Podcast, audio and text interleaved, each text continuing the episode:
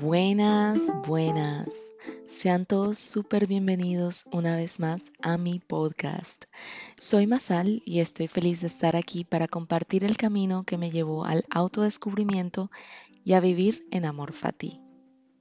Amor fati es una expresión en latín acuñada por los estoicos que significa amor al destino. Y hoy yo quiero contarte las cosas que hice para salir de la depresión a tener una vida más feliz. Yo sé que cada cabeza es un mundo y no pretendo solucionar tus problemas, ni mucho menos tener todas las respuestas, pero te propongo que nos embarquemos en un camino donde tú puedas conseguir las tuyas. Si mi experiencia te sirve de algo, pues aquí te va.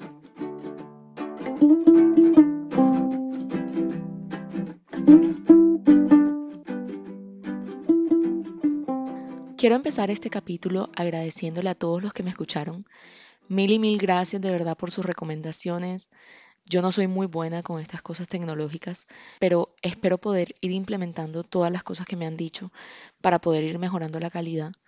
Y bueno, estoy haciendo mi mejor esfuerzo con lo que tengo, así que todos sus aportes son súper bien recibidos. Les hice una encuesta por Instagram sobre qué querían que fuera el segundo capítulo y aunque estuvo muy pareja, esta fue la elección de la mayoría de ustedes. La verdad es que es un tema que no tenía preparado porque pensaba tocar un tema un poco más light después del primer capítulo, porque también fue un poco revivir mi propia experiencia. Me puse a hacer súper bien la tarea y me releí un libro que me ayudó muchísimo a hacer el duelo de mi mamá. El libro se llama La muerte, un amanecer, de la doctora Elizabeth Kobler-Ross. Este libro son tres conferencias, la verdad es que son cortas de leer, pero no son tan fáciles de digerir. Así que si se lo van a leer, les recomiendo hacerlo con la mente lo más abierta posible. Kobler-Ross fue una psiquiatra suiza, pionera en el tema de los cuidados paliativos, y yo creo que los que nos hemos acercado a ella conscientemente es porque de alguna u otra forma nos hemos interesado en analizar la muerte a profundidad porque la doctora Kobler-Ross es ampliamente conocida en el gremio de la tanatología, que para los que no saben es el estudio de la muerte, y en los años 70 ella fue quien planteó este tema de las fases del duelo. Estas fases del duelo de las que vamos a hablar el día de hoy se llaman la teoría o el modelo Kobler-Ross. En una de las conferencias ella nos explica que los moribundos son quienes nos informan de las etapas del morir y textualmente nos describe. Nos muestran de qué modo pasan por los estados de cólera, de desesperación, del por qué yo y también la forma en que acusan a Dios, rechazándolo incluso durante un tiempo. Luego comercian con él y caen seguidamente en las peores depresiones. Pero si a lo largo de estas fases están acompañados por un ser que les ama, pueden llegar al estado de aceptación. Yo viví todas estas fases con mi mamá y también las reconocí en mí misma. La idea de reconocer cada una de estas etapas del duelo es para saber qué es lo que estamos necesitando en cada momento, porque cada una de estas etapas tiene un propósito. Si bien el proceso no es lineal, podemos muchas veces saltar de una a otra de una manera errática. La idea es que podamos llegar a la aceptación para poder seguir con nuestras vidas. Nadie debería decirles cómo vivir sus duelos. Pero cuando somos conscientes de para qué sirve cada una de estas etapas, es posible que podamos enfrentarnos a cada fase con mayor asertividad. Esto a mí me ha servido para lidiar otros tipos de duelo, por ejemplo, con la pérdida de una mascota, con pérdidas amorosas, y pues a mí también seguir el proceso del duelo con mi mamá. Como les decía, esto no es un proceso lineal. Y por ejemplo, en diciembre fue muy complejo porque a pesar de ya sentir que he aceptado la muerte y pues estar en familia, con las personas que quiero, pensar que viene un año nuevo y que no todas las personas que amamos nos acompañan, pensar en que hay muchas familias que están completas y que en mi corazón siempre va a hacer falta un pedazo, es duro. Además a mí diciembre me agarró con una ruptura amorosa y con mis planes de vida un poco como eschavetados. Entonces estaba haciendo varios duelos al mismo tiempo. Diciembre es un mes complicado para muchos porque no solo le estamos haciendo duelo a las personas que no están, sino también a la vida que nos imaginábamos junto a esas personas. Es muy fácil caer en estados de tristeza, de depresión, y está bien, es natural. No extrañamos a quien no hemos querido. Pero una vez dejamos fluir esas emociones, podemos transitar nuevamente hacia la aceptación. Imaginémonos una olla de presión. Si la dejamos cocinando y nunca le sacamos el aire, pues esa olla explota. Asimismo es con las personas. Si nunca damos ese espacio para liberar nuestras emociones, en algún momento estallamos. Y muchas veces la forma en que estallamos se manifiesta con algún tipo de enfermedad. Recordemos que el cuerpo dice lo que la boca calla.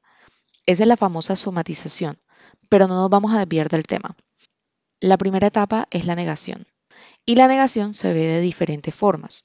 ¿No les ha pasado que de pronto les pasa algo y quedan en un shock que pues la respuesta que tenemos es hacer como si nada hubiese pasado? Seguir nuestra vida normal. No llorar, no patalear, simplemente como no sentir, como quien dice, esto nunca pasó.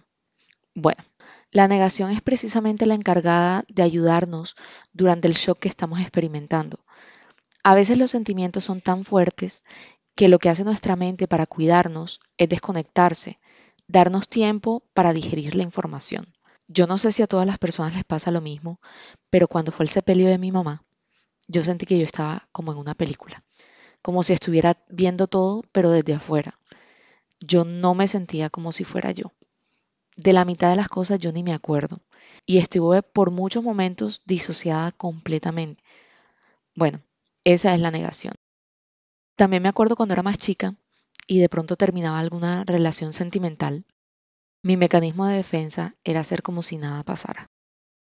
El problema de la negación es que es poner a cocinar en la olla de presión eso en algún momento se revienta.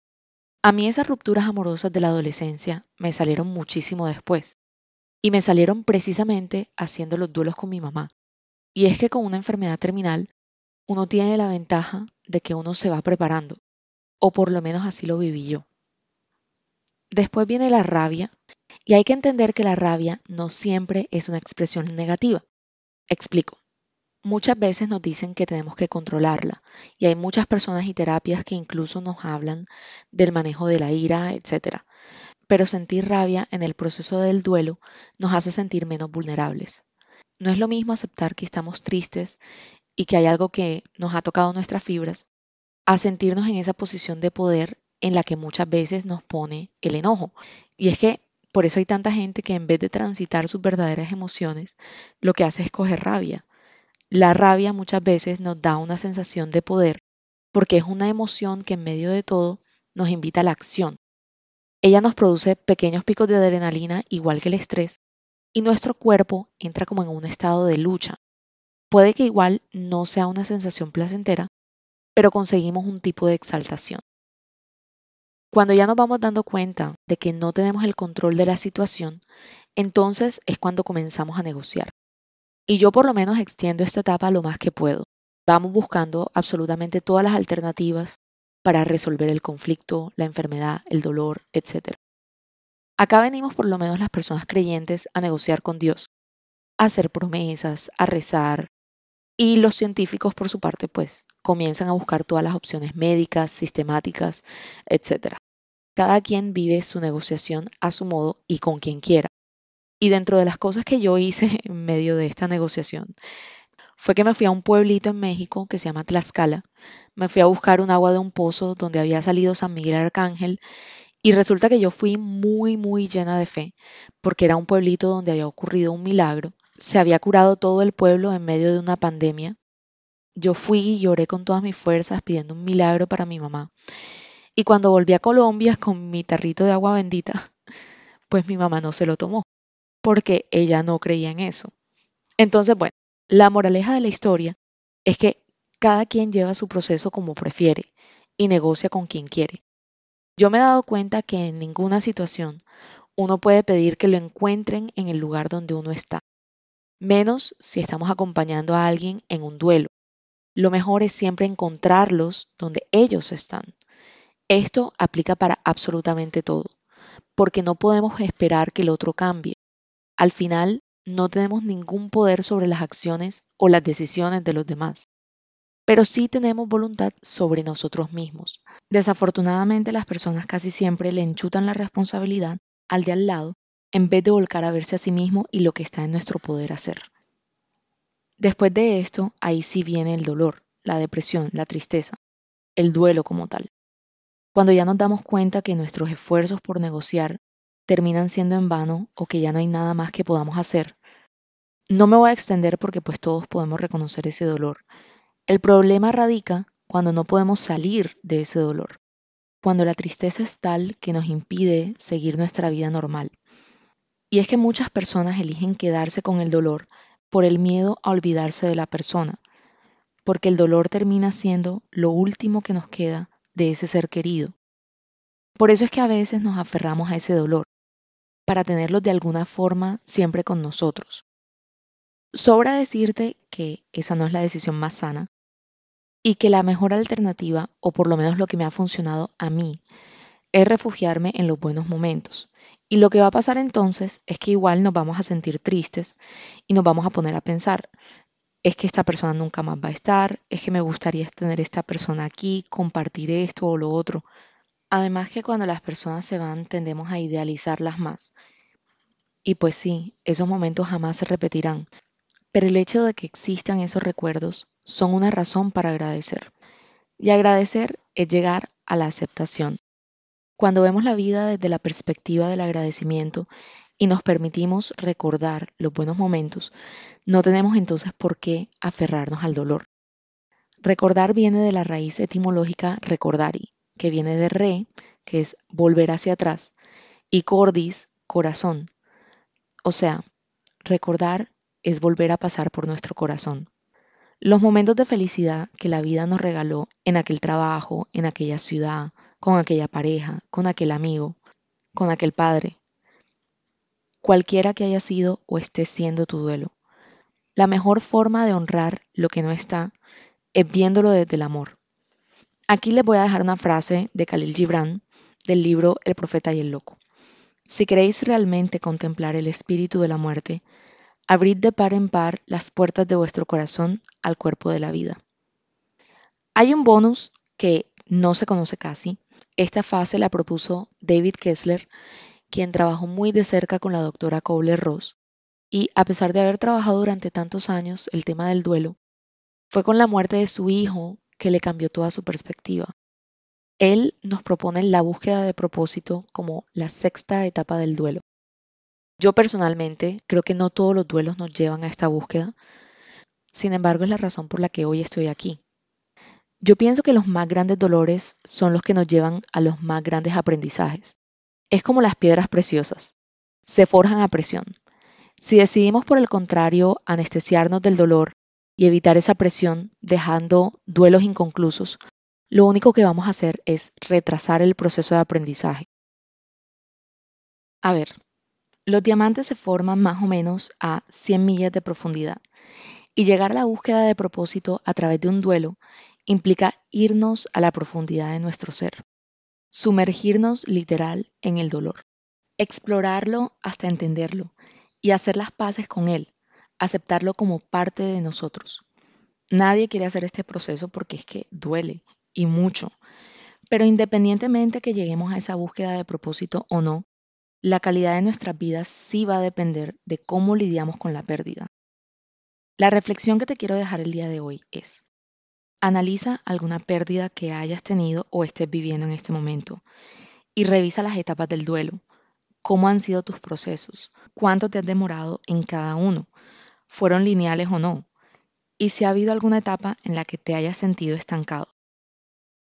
Todas estas preguntas tienen un único propósito y es ayudar a descubrirte, a tener un poquito más de entendimiento de por qué hiciste lo que hiciste en determinado momento. En el próximo capítulo comenzaremos a hablar del autodescubrimiento. Al final, la mayor sabiduría que podemos tener es conocernos a nosotros mismos.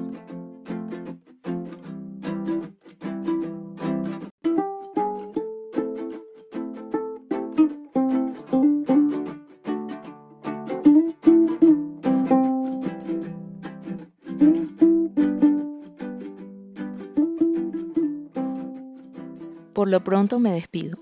Espero que esto haya sido útil para ti. Mil y mil gracias por escuchar y decidirte a emprender este interminable viaje de crecimiento personal conmigo. Me encantaría leerte en los comentarios y si consideras que este contenido puede servirle a alguien más, no dudes en compartirlo.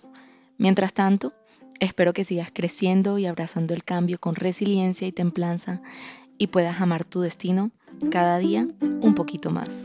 Chao.